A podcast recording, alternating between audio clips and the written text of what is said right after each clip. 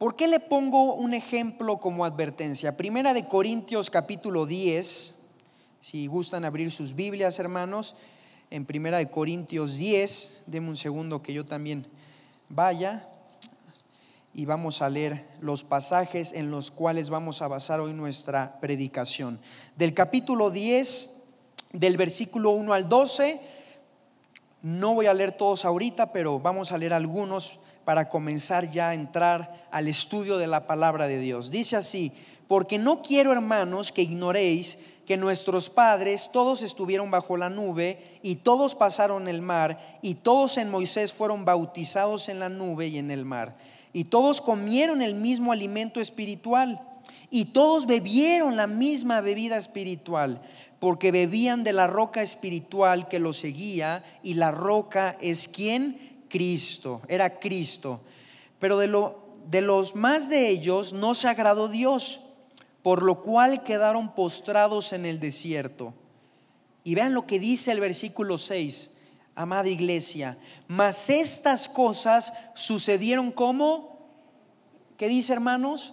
Ejemplo para nosotros para que no codiciemos cosas malas como ellos codiciaron, ni seáis idólatras como alguno de ellos, según está escrito, se sentó el pueblo a comer y a beber y se levantó a jugar.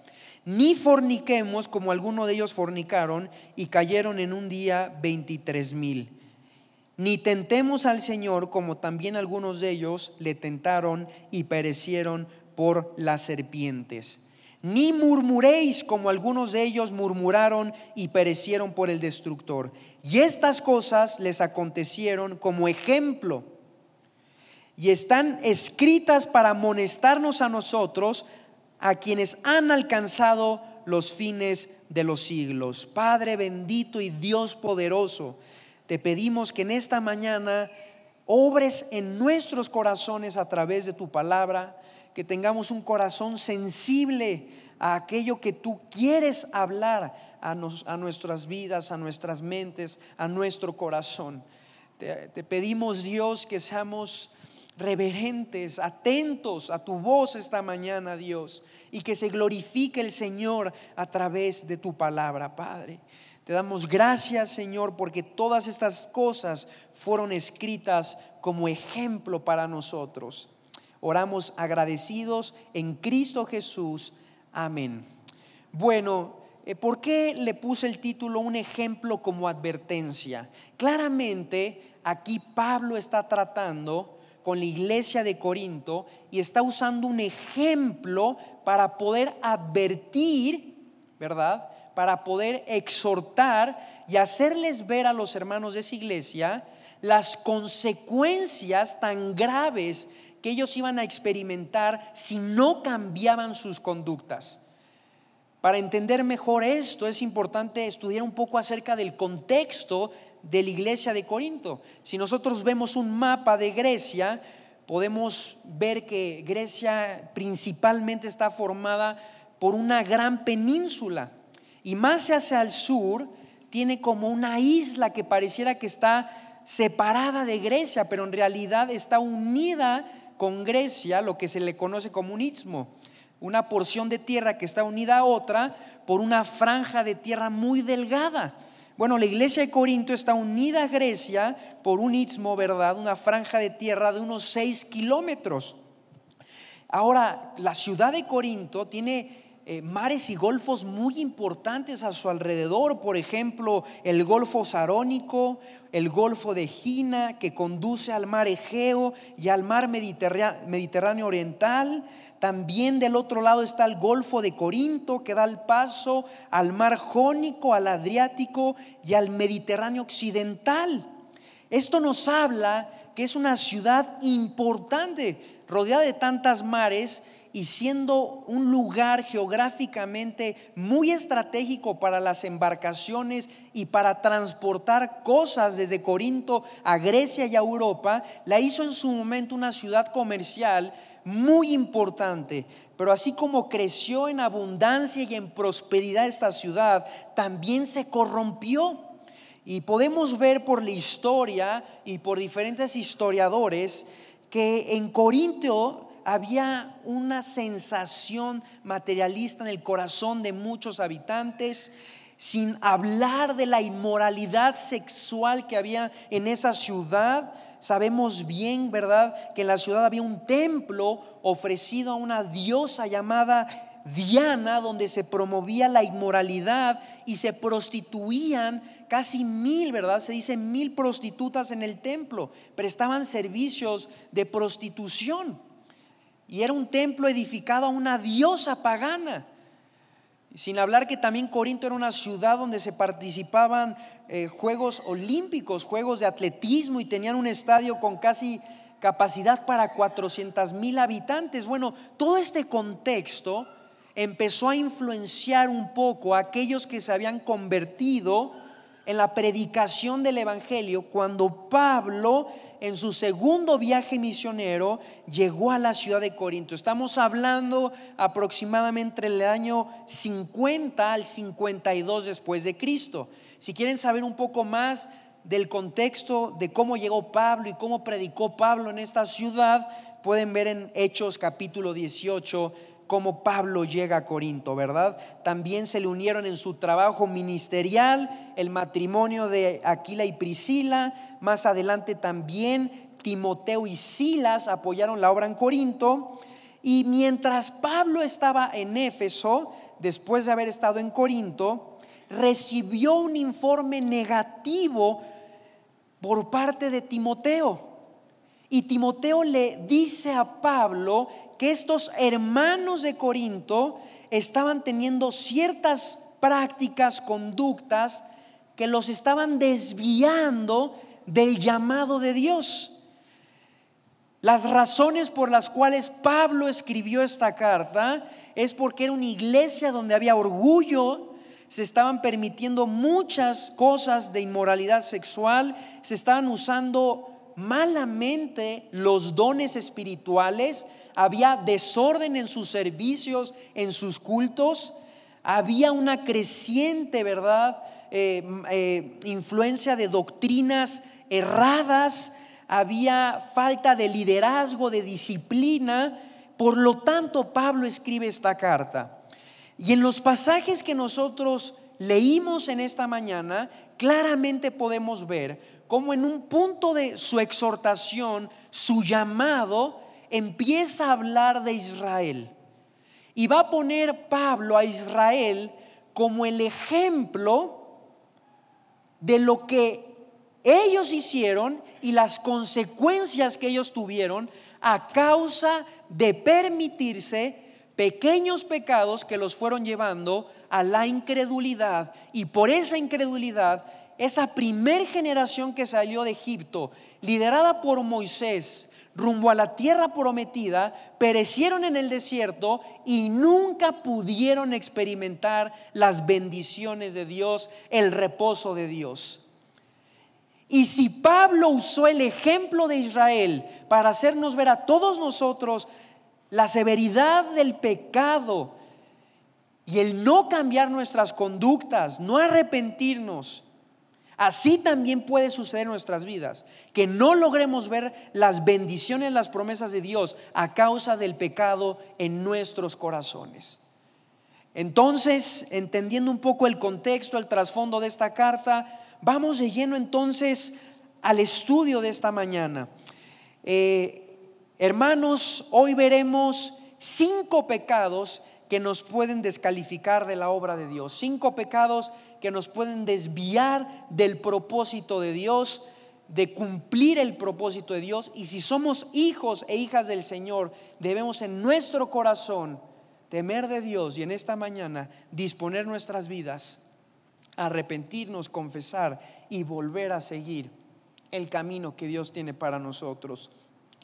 Dice así el versículo 1, ahí si tienen sus Biblias ya, Hebreos, perdón, Primera de Corintios 10.1, ¿bien? Dice la palabra de Dios, porque no quiero hermanos que ignoréis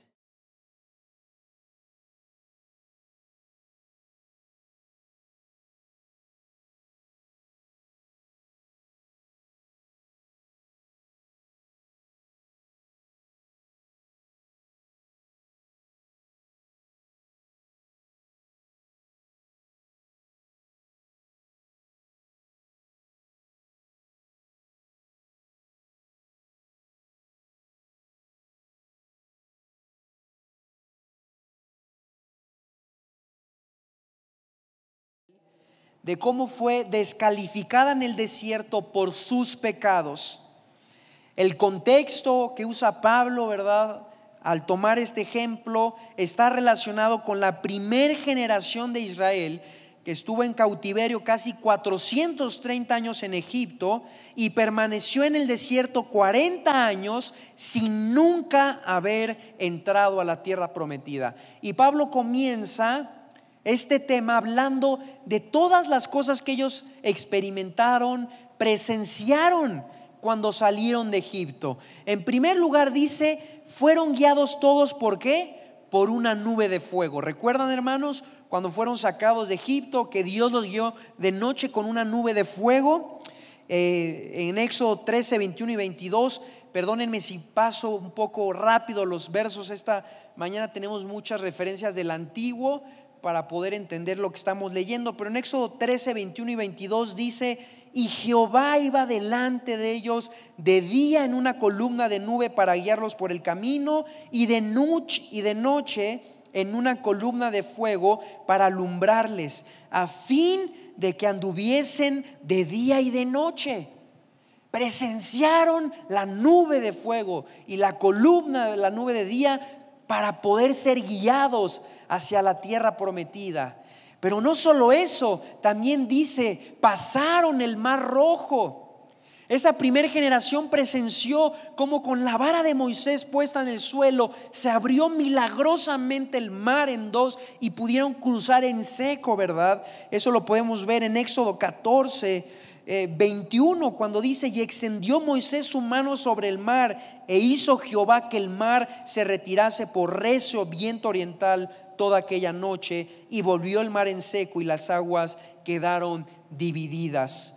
También dice la palabra de Dios que fueron, eh, dice, estamos en el versículo 3, y todos comieron, que dice, el mismo alimento espiritual. El maná que descendió en el desierto, ¿recuerdan hermanos? Éxodo 16, 4. Y Jehová dijo a Moisés, he aquí yo os haré llover pan del cielo. Y el pueblo saldrá y recogerá diariamente la porción de un día para que yo lo pruebe si anda en mi ley o no.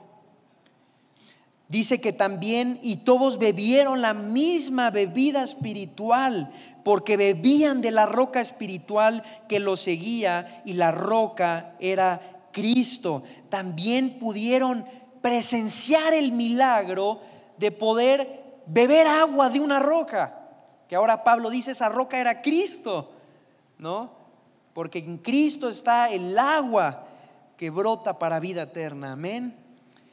Hermanos, ¿no es increíble todo lo que presenció esta primera generación? ¿No es impresionante todo lo que ellos vieron por parte de Dios al salir de Egipto? Sin embargo, dice el versículo 5 y 6, pero de lo demás de ellos no sé qué agradó Dios, por lo cual quedaron postrados ¿dónde? En el desierto. Mas estas cosas y ese es el versículo, creo que lema de esta tarde, el versículo que en, el que quiero dar un gran énfasis, hermanos. Mas estas cosas sucedieron como que, como ejemplos. Dios permitió que todo el Antiguo Testamento esté registrado en el canon bíblico y nosotros tengamos acceso a los sucesos históricos del Antiguo Testamento para que nos sirva a todos nosotros de qué? De ejemplo. Dios es el mismo ayer, hoy y por los siglos. Y dice la palabra de Dios, mas estas cosas sucedieron como ejemplos para nosotros. Y ahí va a comenzar Pablo a describir los pecados que fueron cometiendo el pueblo de Israel hasta que finalmente todo culminó en la incredulidad y a causa de la incredulidad no pudieron entrar a la tierra prometida. Vamos a ver entonces cinco pecados esta mañana que son para nosotros una advertencia. Porque un pecado fue llevando a otro, a otro hasta que todo terminó en que ya no le creyeron a Dios y quedaron postrados en el desierto. En primer lugar dice el versículo 6, eh, mas estas cosas sucedieron como ejemplos para nosotros, para que no codiciemos, que dice, cosas malas como ellos codiciaron. Aquí la palabra codicia en griego epitumeo, con TH, epitumeo, significa anhelar, ansiar desmedidamente algo. Y justamente eso es la codicia. La codicia es una atracción intensa por el mundo y sus placeres. Es un anhelo ansioso y desmedido en el corazón y en la mente, una atracción intensa por el mundo y lo que el mundo puede ofrecernos, los placeres del mundo. En este caso, la codicia de Israel fue que ellos desearon los manjares de Egipto por el maná de Dios. ¿Recuerdan ese suceso, hermanos? En Éxodo 11, del 4 al 6, cuando dice la palabra de Dios, en números, perdón, no Éxodo, números 11, del 4 al 6, dice así la palabra de Dios. Eh, bueno, los leo, voy un poco rápido, tengo muchos versículos. Dice, la gente extranjera que se mezcló con ellos se dejó llevar por el hambre. Y los hijos de Israel también volvieron a sus llantos diciendo, ¿quién nos diera a comer carne? Nos acordamos del pescado que comíamos en Egipto de balde, de los pepinos, los melones, los puerros, las cebollas y los ajos Ahora nuestra alma se seca, pues nada, si no este maná, ven nuestros ojos. El primer pecado que podemos empezar a ver en esta generación en el desierto es la codicia. Ellos comenzaron a tener un deseo desmedido, un anhelo por lo que ellos comían en donde? En Egipto y comenzaron a despreciar el maná de Dios. ¿Saben qué es lo que hace la codicia en el corazón? Nos ciega porque no nos permite ver lo que tenemos hoy en Cristo Jesús. Y anhelas en tu corazón cosas que Dios no quiere darte. Es impresionante. Vivían en esclavitud, vivían oprimidos por los egipcios y se olvidaron de todo eso y comenzaron a anhelar la comida que ellos podían comer en Egipto y despreciaron el maná de Dios. Hermanos, el codicioso nunca está contento con lo que tiene. No importa que le des, que tenga, no tiene el contentamiento. Pero ¿qué nos dice el Señor? Mientras tengamos sustento y abrigo, ojo, el sustento y el abrigo es lo necesario para vivir. ¿Qué es lo básico en la vida para poder vivir? Sustento y abrigo. Todo lo demás es añadidura de Dios. Pero dice, mientras tengamos sustento y abrigo, tengamos que contentamiento, hermanos. ¿Por qué no vamos rápidamente a Primera de Timoteo? Este capítulo 6, dice la palabra de Dios en el versículo 9 y 10. Casi siempre la codicia está muy relacionada con el dinero y con el materialismo. No es una regla. Hay muchas otras cosas que deseamos y codiciamos, pero muchas veces siempre está relacionado eso con el dinero. Y vamos a ver la advertencia de Dios que nos da acerca del dinero. Dice, porque los que quieren enriquecerse caen en qué? En tentación. Y lazo, y en muchas que hermanos, codicias necias y dañosas que hunden a quienes, a los hombres, ¿en qué hermanos? En destrucción y perdición. Porque la raíz de todos los males es que el amor al dinero el cual codiciando algunos se extraviaron de la fe y fueron traspasados de muchos dolores. Es impresionante eh, cómo nos advierte la palabra de Dios y nos previene también a cómo podemos ser tentados cuando anhelamos desmedidamente en nuestro corazón las riquezas. ¿Serán malas? Aquí no está condenando Dios en ningún momento el dinero. Aquí claramente yo puedo ver que es el pecado de codicia, el amor al dinero, lo que la Biblia condena de una forma muy severa, de una forma muy fuerte nos advierte Dios que la raíz de todos los males es que el amor al dinero. Y justamente puedo ver yo aquí de una manera muy clara ilustrada la codicia, el deseo a tener, a tener, a tener. Yo puedo en mi vida ver cómo muchas veces deseaba y deseaba y nunca podía ver lo que yo tenía. Y pasé mucho tiempo viendo amigos, viendo los carros que otros tenían, tal vez eh, las cosas que ellos podían hacer y uno tal vez no podía. Y en mi corazón lo deseaba. Hasta que un día entendí, hermanos, que con el simple hecho de ya estar en Cristo Jesús y ser salvo por su gracia, soy grandemente bendecido. Y ya con eso puedo estar felizmente viviendo cada día de mi vida. Y lo demás va a ser añadidura del Señor. Porque más adelante dice Timoteo, no pongan sus esperanzas en las riquezas, las cuales son inciertas, sino en el Dios vivo que da todas las cosas en abundancia. Amén. Dios da todas las cosas en abundancia. Ese fue el primer pecado que el pueblo comenzó a tener en su corazón. Ahora, no les llama mucho la atención, volvamos a Corintios, que en cuanto empezaron los israelitas en el desierto a descuidar su comunión, su relación, su fe, comenzaron a desear lo que tenían antes de haber sido sacados de Egipto. ¿Qué sucede muchas veces con el cristiano cuando empieza a permitirse en su vida cosas? No vuelve a veces a lo que en un momento fue su mayor esclavitud, su mayor condenación. Lo que hoy tenemos es lo que Dios nos ha dado, hermanos. Tal vez sea un carrito que ya ni prende y tengas que darle sus golpecitos y tengas que hacer todo un ritual, todo algo para que arranque, pero es lo que Dios te dio hoy. Tal vez no tengas la casa que siempre soñaste, pero tienes un techo donde dormir. Tal vez no tengas la ropa, ¿verdad?, de marca, ni, ni, lo más nuevo, ni estés a la moda, pero estás abrigada, abrigado. No estás pasando frío como muchos sí pasan.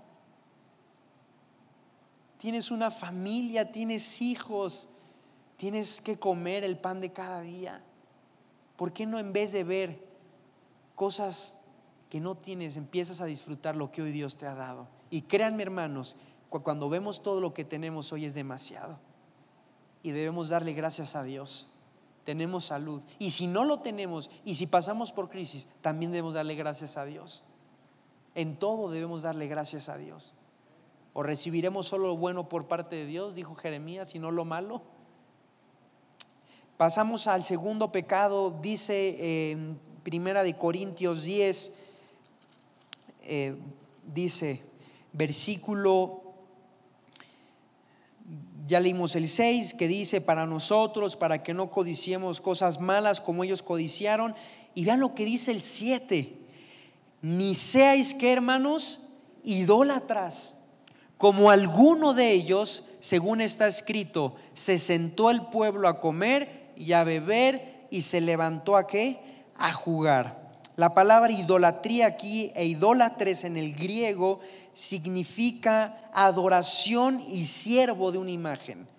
El contexto, ¿verdad? Lo podemos nosotros ver en Éxodo 32 del versículo 1 al 6, eh, cuando Israel edificó, ¿verdad? Un becerro de oro, ¿se acuerdan? Cuando Moisés estaba en el Sinaí recibiendo las tablas de la ley y mientras tanto el pueblo se le hizo muy fácil idolatrar y crear con Aarón un becerro de oro, ¿no? El contexto histórico está en Éxodo capítulo 32 del versículo 1 al 6. Ahora, Es interesante porque creo yo que la idolatría tal vez para nosotros sea un concepto más relacionado a las imágenes, a las esculturas y también por el trasfondo de muchos de ustedes que tal vez nacieron en la religión popular o tradicional de México y mundialmente la más también pues, seguida, que es el catolicismo, eh, eh, y tal vez por años idolatraron monumentos, estatuas, imágenes. Eh, ¿Será solamente eso la idolatría? Entendemos que la idolatría va más allá, ¿no?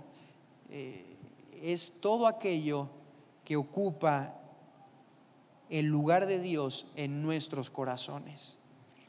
Si examinamos nuestras vidas, podríamos identificar muchas cosas las cuales son ídolos, porque ocupan nuestro tiempo, nuestros pensamientos, nuestros recursos. Y delante de Dios la idolatría es algo muy grave, porque Dios es celoso y quiere que toda la adoración sea para Él. Y Él quiere que le busques antes que todas las cosas, que ames al Señor tu Dios con todo tu corazón, con toda tu mente, con todas tus fuerzas. Que busques primeramente el reino de Dios y su justicia. Dios debe ser lo primero, no lo último ni lo segundo. Debe ser nuestra mayor prioridad y nuestro mayor centro de adoración y de atención. Cristo Jesús debe ser lo que más anhelemos en nuestras vidas. Y eso debe estar por encima de tu misma esposa, nuestra misma familia, nuestro trabajo, el dinero, es decir, cualquier cosa. Por encima de todo está Dios y nuestro Señor Jesús. Y Él debe ser principalmente, ante todo, el anhelo de nuestro corazón. Por eso Dios juzga, ¿verdad? Y por eso Dios trata la idolatría con tanta severidad, con tanta este con tanto juicio y castigo. Porque Dios quería que el pueblo adorara lo adorara solamente a él. Eh, podemos ver en Gálatas 5:20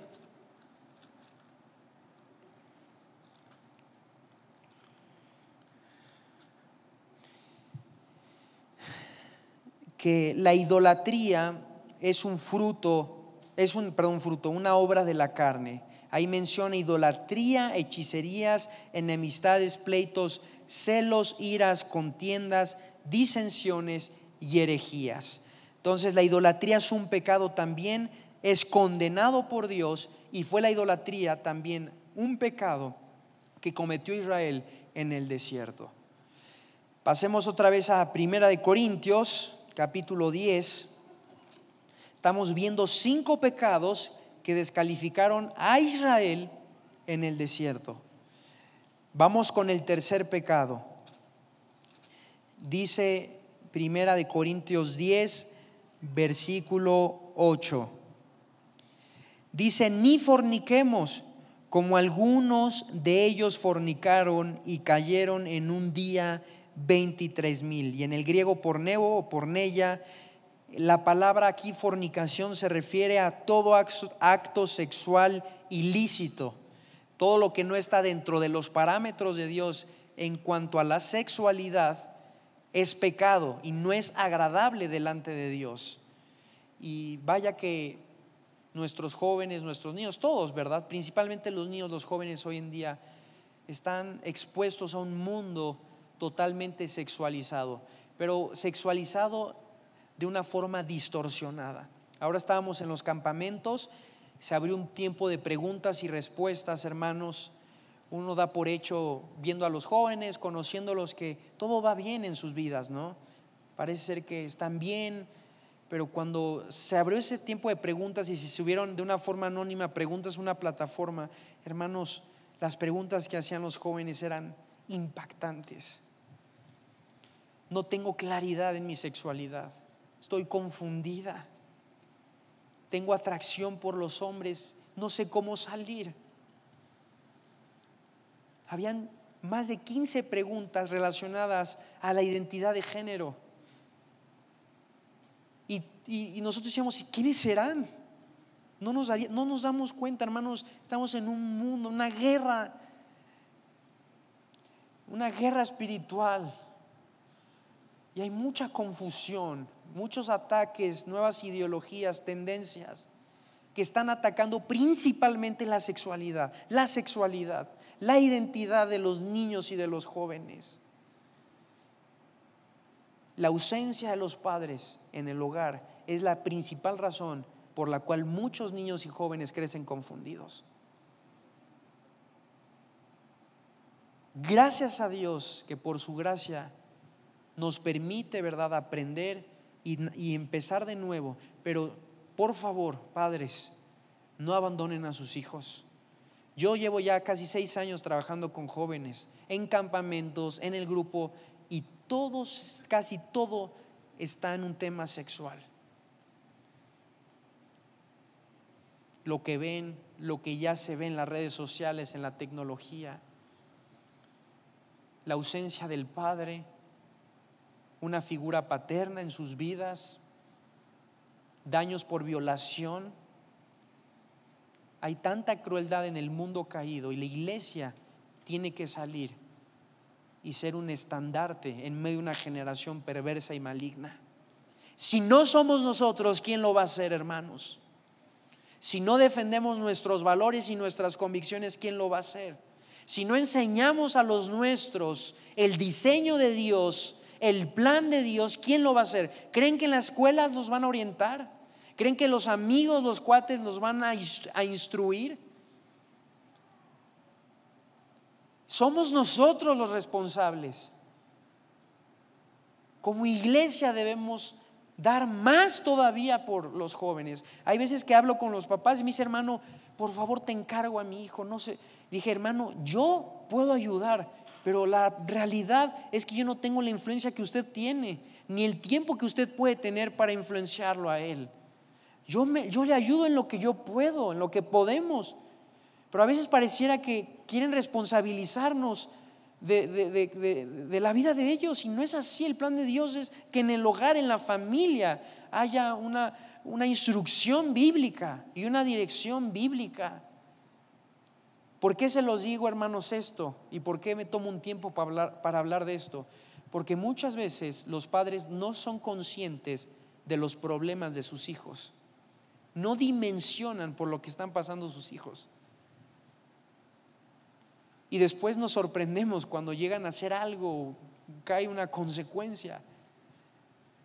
Pero créanme que hay mucha necesidad, mucha necesidad, pero debemos por eso pedirle a Dios sabiduría. Y las nuevas generaciones que vamos a formar un hogar, debemos asumir compromisos. En esta iglesia se están casando, pero un montón. Cada vez que vengo se casa uno nuevo.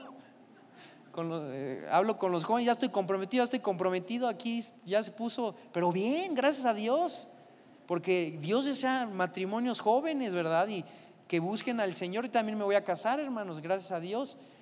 Eh, es hermoso el poder anhelar y soñar, pero prestemos atención a lo que Dios nos pide, porque debemos preparar a los nuevos que vienen, a los más jóvenes, porque este mundo, ¿verdad? Sabemos que pues está sujeto al príncipe de la posta del aire y la corriente de este mundo es contraria a la de Dios. Entonces, este pecado, ¿verdad? El cual claramente en 1 Tesalonicenses 4:3 Dios nos exhorta, porque la voluntad de Dios es vuestra santificación, que os apartéis de fornicación. Entonces, ya vimos, hermanos, codicia, a ver, los nombramos juntos. A ver si se acuerdan, codicia, idolatría, fornicación. Muy bien, vayamos otra vez a Primera de Corintios capítulo 10 y en el versículo 9 dice, ni tentemos al Señor como también algunos de ellos le tentaron y perecieron por las serpientes. Eh, aquí pareciera ah, una aparente contradicción, ¿no? ¿Cómo que tentemos a Dios? ¿Acaso Dios puede ser tentado? Evidentemente no. Dios no tienta ni puede ser tentado por nadie, sino que cada uno es seducido y atraído por su propia concupiscencia. Dice Santiago, es que la palabra en el original es peirazo en el griego y en realidad la palabra es provocar, no tanto tentar. Es más, eh, eh, ni provoquemos al Señor, como también alguno de ellos le provocaron y perecieron por las serpientes. En números 21, números 21, podemos ver del versículo 5 al 6, eh, números 21, del 5 al 6, lo siguiente.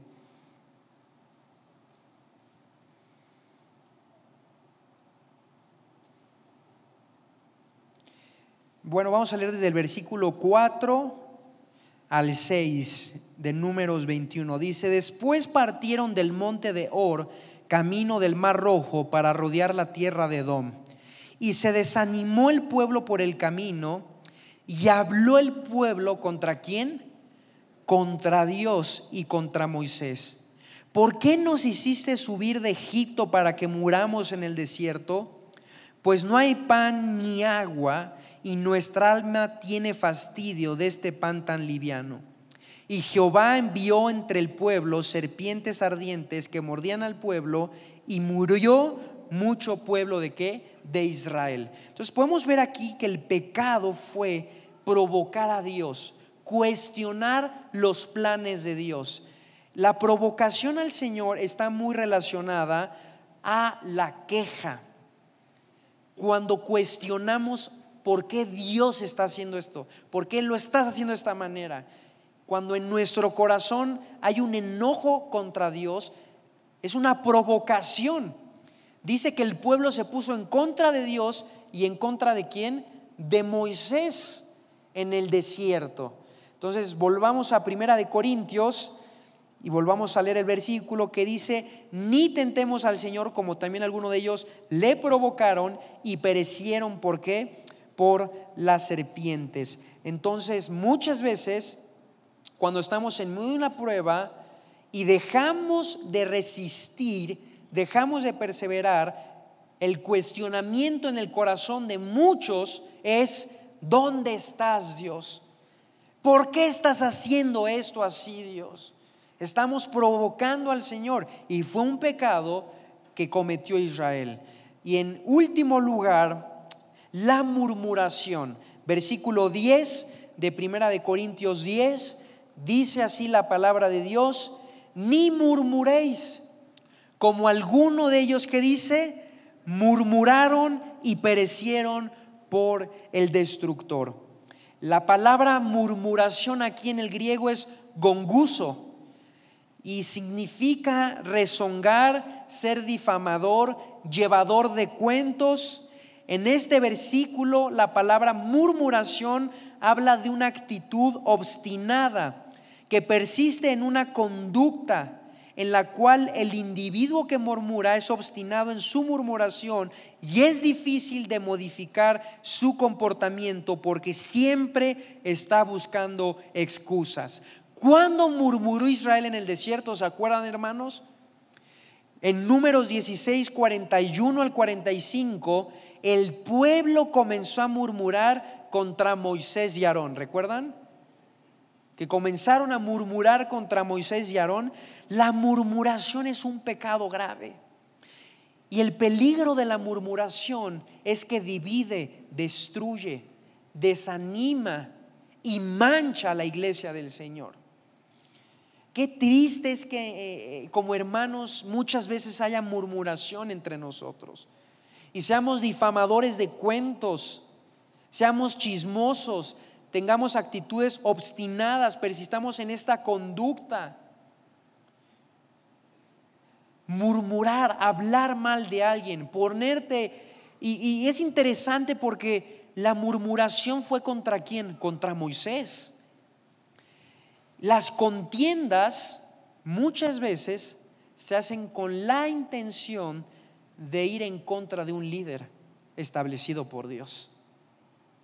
Cuidado cuando alguien empieza a murmurar de un ungido de Dios. No porque sea irreprensible y sin pecado, pero Dios tiene en alta estima a sus siervos y a sus elegidos. Y si no te consta, mejor ve con la persona directamente a tratar el asunto. Y si tienes pruebas, ve con uno o dos testigos, con tu pastor y trata el asunto, pero no seas difamador. No dañes más a la persona murmurando de ella. Hay un orden que Dios estableció. No tienes por qué hablar del pecado de otro con todos, porque no estás exento, ni tú ni yo, de caer. Cuidado el que piense que está firme y mire que no caiga. Considérate a ti mismo, dice en Gálatas. Es triste porque en las muchas palabras, dicen proverbios, hay pecado. Y a veces minimizamos este pecado de la murmuración, ¿sí o no? Lo minimizamos, no, no es que no es por murmurar, pero y ahí echamos el chisme, ¿verdad? Pero no es por murmurar, ¿eh? O sea, como que nos justificamos con esa expresión, no, no es por no es por ser chismoso, pero ven, te cuento. Este, cuidado, hermanos, de murmurar. Cuidemos nuestro corazón, guardemos nuestro corazón. No te gustaría que murmuraran de ti cuando fallaras o en algo te equivocaras. Eso daña el corazón, lastima las ovejas. Dios nos ha llamado a exhortarnos en amor. Y sí, sí es, sí es bíblico y sí es importante tratar entre nosotros algo que haya sucedido pero no seamos difamadores de chismes. Y más en nuestra cultura, en México, el chisme, híjole, es el pan de cada día para muchos. Hay tantos programas de chismes, yo nunca entendí qué necesidad hay de escuchar o de saber la vida de otros, y menos de artistas, ¿no? La oreja, y bueno, solo me acuerdo de la oreja, que, eh, a ver hermanos, ¿cuál es otro? no, pues no, no conozco, ¿no? Dirán. Pero ¿qué tal en la mañana, verdad? Antes de la escuela, del trabajo. No, pues eh, cuidemos nuestro corazón de la murmuración, del chisme. Seamos sabios, prudentes. Y dice en el versículo 11 y 12 de Primera de Corintios 10. Y estas cosas les acontecieron como que como ejemplo y están escritas para qué, hermanos? ¿Cuál es el propósito por el cual está escrito todo esto? Para amonestarnos, para amonestarnos a quienes, a nosotros, a quienes han alcanzado los fines de los siglos. Y el versículo 12 dice algo muy interesante. Así que el que piense estar firme, mire que qué, que no caiga. Vayamos rápidamente, vamos ya terminando nuestro mensaje a Hebreos capítulo 10. Hebreos capítulo 10, perdón, Hebreos capítulo 3, perdón hermanos, Hebreos capítulo 3. En la mañana estuvimos viendo un poco acerca de estos versículos que están entrelazados. Y aquí el escritor de los Hebreos también usa como ejemplo a Israel. Y también le escribe a los judíos en, en, el contexto, ¿verdad? Aproximadamente en el año 64 después de Cristo, una carta dirigida a judíos que habían sufrido persecución y muchos de ellos están volviendo a sus antiguas tradiciones y estaban muchos de ellos, ¿verdad?, permitiendo ciertas cosas y por eso el énfasis de Hebreos es que Cristo es superior a Moisés, a los profetas y que Cristo está por encima de los sacrificios, el templo y que nuestra mirada debe estar en el autor y consumador de la fe. En un momento, en Hebreos 3, hay algo muy interesante que les dice a estos cristianos. Y dice en el versículo, ay, perdón, estoy en Timoteo, ah, dice en el versículo 7 al 13, por lo cual, como dice el Espíritu Santo, si oyeres hoy su voz, no endurezcáis vuestros corazones, como en la provocación, en el día de la provocación en el desierto donde me tentaron vuestros padres, me probaron y vieron mis obras cuarenta años. A causa de lo cual me disgusté contra esa generación y dije, siempre andan qué? Vagando en su corazón y no han conocido mis caminos. Por tanto, juré en mira, no entrarán en mi reposo. Y presten atención lo que dice el versículo 12 y 13. Mirad, hermanos, que no haya en ninguno de vosotros corazón malo de qué? De incredulidad, para apartarse del Dios vivo. Antes exhortaos los unos a los otros cuando cada día, entre tanto que se dice mañana, ayer, hoy, dice Dios, para que ninguno de vosotros se endurezca por el engaño de qué? Del pecado. Vemos otra vez que se usa el ejemplo de Israel, cómo vagaron en su necio corazón, perecieron en el desierto y el Espíritu Santo dice, hoy no endurezcan su corazón.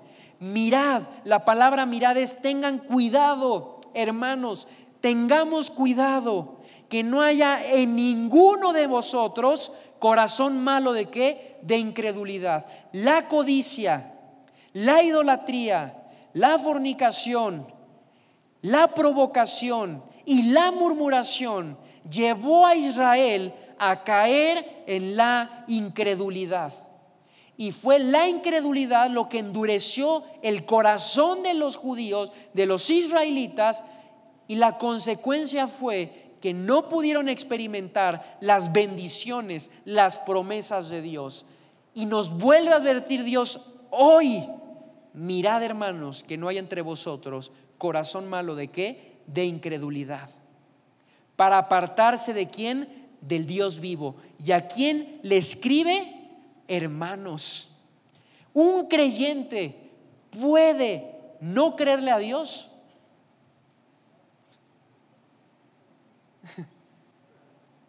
Dice hermanos. Es que aquí nos está refiriendo a una incredulidad en cuanto a la salvación, por ejemplo. Aquí no está refiriéndose a la apostasía, porque los apóstatas abandonan la fe. Más bien, aquí se refiere a aquellos que conocen las promesas, la palabra de Dios, y no ponen por obra, y se endurecen en su corazón y viven en incredulidad y podemos como cristianos apartarnos de Dios. Dios va a tratar con nosotros. Si somos sus hijos, si somos sus elegidos, Él va a tratar con nosotros. Dios al que ama disciplina, ¿verdad? Pero dice, no caigan en un corazón malo de incredulidad, hermanos, para apartarse del Dios que vivo sino que nos exhortemos unos a otros cada día. Mientras tanto que se dice hoy, tres veces se repite la palabra hoy y una vez se dice cada día, porque es hoy, hermanos, cuando debemos abandonar la codicia, la murmuración. Es hoy cuando nosotros debemos en nuestro corazón confesar delante de Dios. Es hoy, hermanos. Ya vimos que el origen de todos los males es la codicia.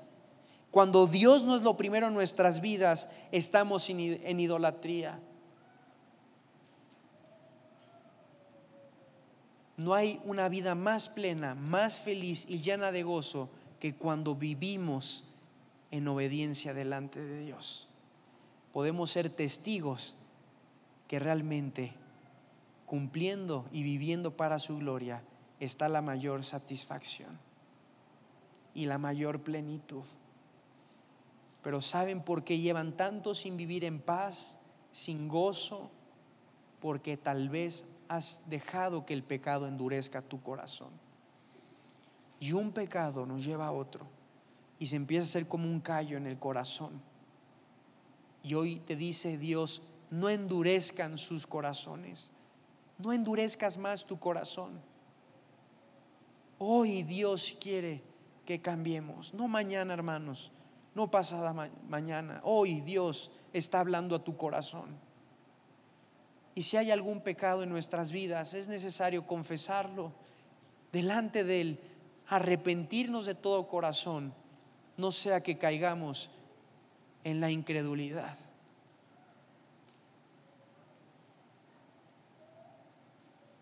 Cuando nosotros colocamos frente al sol el barro, ¿qué sucede? Se endurece, ¿verdad? Pero si colocamos mantequilla frente al sol, ¿qué pasa? Se derrite. Hay corazones como el barro, que frente a la palabra de Dios se van endureciendo, endureciendo. Pero el corazón que es como la mantequilla que se derrite frente a la palabra de Dios es el corazón que Dios quiere que nosotros tengamos. El sol es el mismo, lo que cambia es el tipo de elemento, el tipo de corazón. ¿Cuánto has escuchado? Hemos escuchado y no caemos en cuenta. Tal vez es hoy el día que Dios te está permitiendo nuevamente arreglar tus cuentas con Él. No sea que no entres al reposo de Dios.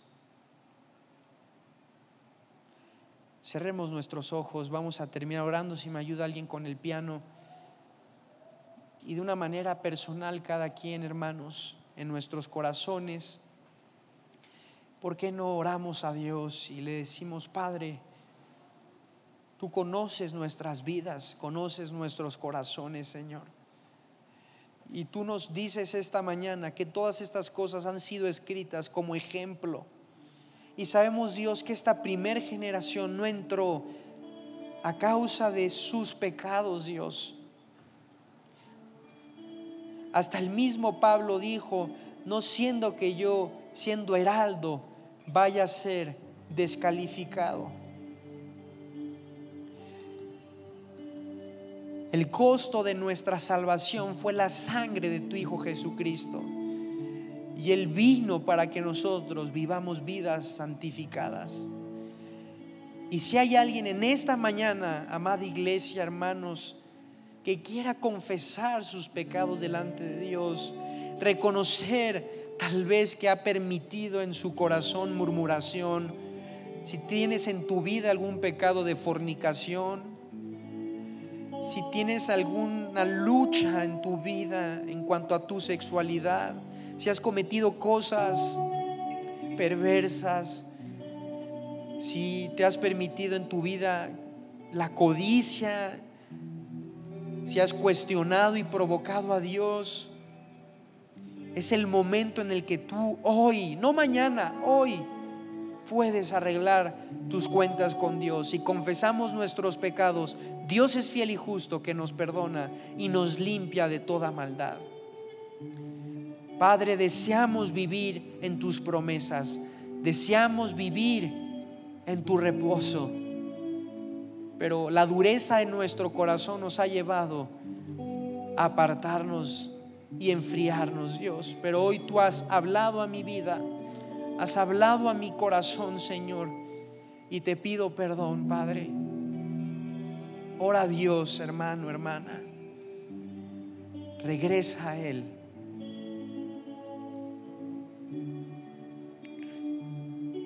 Alabado sea tu nombre, Dios. Gracias por tu palabra y gracias por tu Hijo Jesucristo, en quien tenemos redención, perdón y abogado tenemos para con el Padre a Jesucristo el justo.